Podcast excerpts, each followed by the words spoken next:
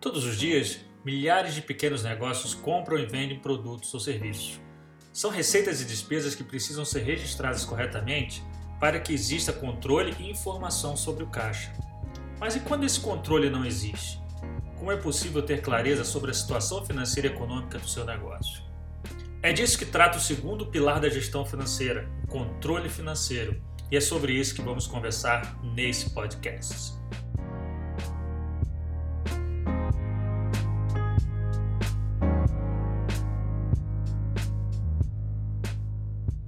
Olá, se você é novo por aqui, seja muito bem-vindo. Meu nome é Décio Muniz e eu sou fundador e CEO da Consultei, que é uma consultoria especializada em gestão financeira para pequenas empresas. E você está ouvindo o podcast Gestão Financeira. Desde já eu te agradeço por estar aqui comigo e espero que esse conteúdo te ajude a se tornar um gestor melhor. Dando continuidade à nossa série sobre os pilares da gestão financeira, hoje é dia de conversarmos sobre por que é importante e como é possível organizar ou controlar as finanças da empresa. Já falei em outro podcast que, de acordo com as estatísticas do Sebrae e do IBGE, com relação às pequenas empresas, 85% não sabem o que é gestão financeira e 74% das empresas que fecharam as portas não acompanharam regularmente as finanças. Isso é simplesmente descontrole financeiro. E se uma empresa não tem controle financeiro, ela também não tem informação para tomar decisões. E o que mata o negócio é tomar decisões erradas. Porque, meus caros, Criar uma empresa de sucesso depende basicamente de tomar mais decisões certas do que erradas. Claro, sempre com informação, com dados. Esse é o segredo. Por isso é importante manter um sistema de controle financeiro, para que ele gere análise, planejamento e, finalmente, a estabilidade financeira do negócio. Mas, infelizmente, isso não é, não é o que eu tenho visto na prática. A experiência me mostrou que temos quase uma cultura de desorganização sendo passada de pai para filho como se fosse o correto, o normal a se fazer. Existe muito a ser feito se o seu negócio ainda não consegue controlar a entrada e saída de dinheiro de forma segura, mas acredite que é perfeitamente possível mudar esse cenário. Geralmente aplicando apenas alguns passos, já é possível sentir uma grande mudança e melhora nos resultados financeiros. Não vou dizer que é simples, mas é possível. É importante também mudar a sua forma de pensar. Novamente, se você que é o dono não comprar a ideia de criar e manter um controle financeiro, se isso não for importante para você ou para o seu sócio, nada feito. Agora, se você deseja realmente mudar e implantar a gestão financeira, te recomendo seguir esse roteiro com três passos fundamentais. Vamos lá? O passo número um, eu diria que é mapear os processos de contas a pagar e receber. É, toda empresa possui processos estabelecidos, só que na maioria das vezes esses processos estão descritos apenas na cabeça de alguém, geralmente na pessoa que executa esse processo.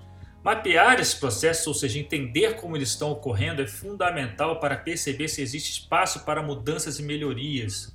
Além disso, é sempre bom deixar os processos-chave de cada departamento mapeados, de forma escrita ou desenhados, para que todos entendam o que deve ser feito. Existem diversas ferramentas para fazer isso eu aqui na Consultei gosto muito de usar o CIPOC, metodologia ágil e simples para entender e escrever um processo. Já o passo número 2, depois de mapeados e entendidos os processos de contas a pagar e receber, chegou a hora de escolher o melhor sistema de gestão que se adeque ao seu negócio. Aqui é, eu abro aspas, abro um parênteses. Não aconselho o uso de planilha para o controle financeiro. Adoro e uso o Excel ou Google Planilha, mas apenas como uma ferramenta de apoio para fazer, por exemplo, análise de gráficos pontuais. Mas não para o controle financeiro do dia a dia.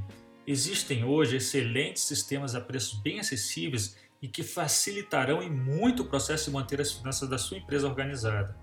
Outra coisa, é importante saber se o seu negócio precisa nesse momento apenas de um sistema financeiro ou se já precisa de uma plataforma mais completa, como um ERP, um sistema de gestão que vai integrar diversas áreas da empresa, como finanças, estoque, compras, etc. Essa definição é essencial, é importantíssima para que a ferramenta possa ter aderência ao seu modelo de negócio, gerando os resultados que você espera. É muito comum, infelizmente, o abandono do uso do sistema por falta de critérios para escolha.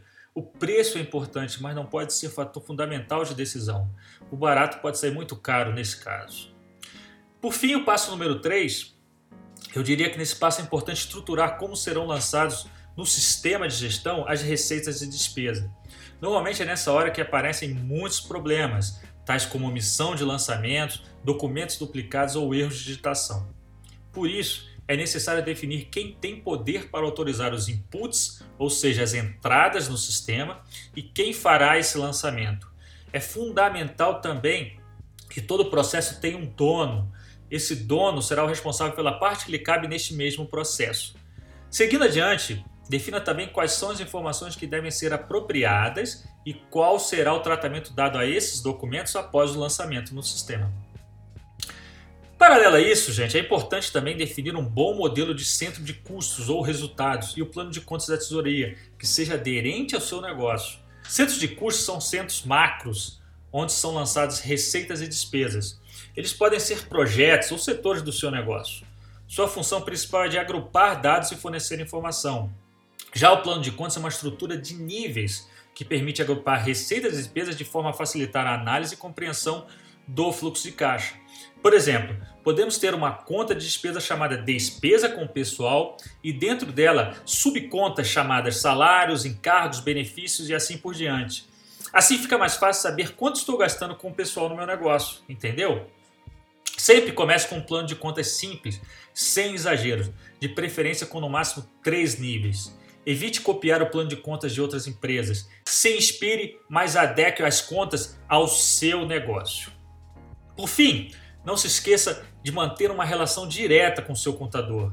Se as suas finanças estiverem organizadas, será mais fácil e rápido para o contador lhe passar informações sobre a saúde econômica do seu negócio de forma mais assertiva. Lembre-se que as informações econômicas da empresa, como indicadores, por exemplo, vêm dos relatórios contábeis. É preciso manter a contabilidade em dia com informações fidedignas, ou seja, que ela represente a real posição da empresa e não apenas um documento para entregar para o governo. A contabilidade fiscal é importante, eh, mas é apenas uma parte do que a contabilidade pode fazer pelo seu negócio. Ah, se eu soubesse disso quando montei o primeiro negócio lá nos anos 2000, tenho certeza que evitaria muitos aborrecimentos. Ah, mas vamos em frente. Seguindo esses três passos, você muito provavelmente já terá melhores resultados no controle financeiro do seu negócio com certeza já será capaz de manter o fluxo de caixa alimentado e organizado.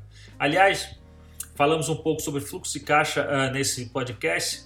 É importante você saber que o fluxo de caixa é a ferramenta de controle mais importante para o gestor financeiro e deve ser usado diariamente para manter o controle das finanças. Mas calma, falaremos mais profundamente sobre o fluxo de caixa em um podcast específico mais à frente. Fique tranquilo. Outra coisa, o financeiro é feito de rotinas, não é emocionante e muitas vezes é bem chato tem que se dedicar, é preciso muita dedicação. Agora, lembrando que para aqueles empresários que já tentaram e não conseguiram manter o controle financeiro, ou que não querem ter uma estrutura financeira dentro da empresa, querem manter uma empresa bem enxuta, a Consultei possui uma solução de terceirização financeira para ajudar as pequenas empresas a automatizarem as suas finanças. Se você quiser saber mais, entre em contato ou visite nosso site na página sobre terceirização financeira. Recapitulando então, no podcast passado, falamos do primeiro pilar, a responsabilidade financeira. Se você não ouviu esse podcast, volte lá e ouça, porque não adianta ter controle financeiro sem ter responsabilidade. Esse pilar trata de não misturar o caixa e os recursos da empresa com os do sócio, ok? Por fim, hoje falamos sobre o segundo pilar, o controle financeiro. Bom, é isso por hoje. Espero que tenha gostado desse nosso bate-papo e se você quiser fazer alguma pergunta ou dar seu feedback, é só procurar pela Consultei Consultoria nas redes sociais, Facebook, Instagram, LinkedIn ou no nosso site consulteiconsultoria.com.br. E não deixe de seguir o nosso podcast Gestão Financeira para não perder os próximos episódios. E aproveite também para dar a sua avaliação. Bem, vou ficando por aqui, pessoal. Um forte abraço e até a próxima. Tchau!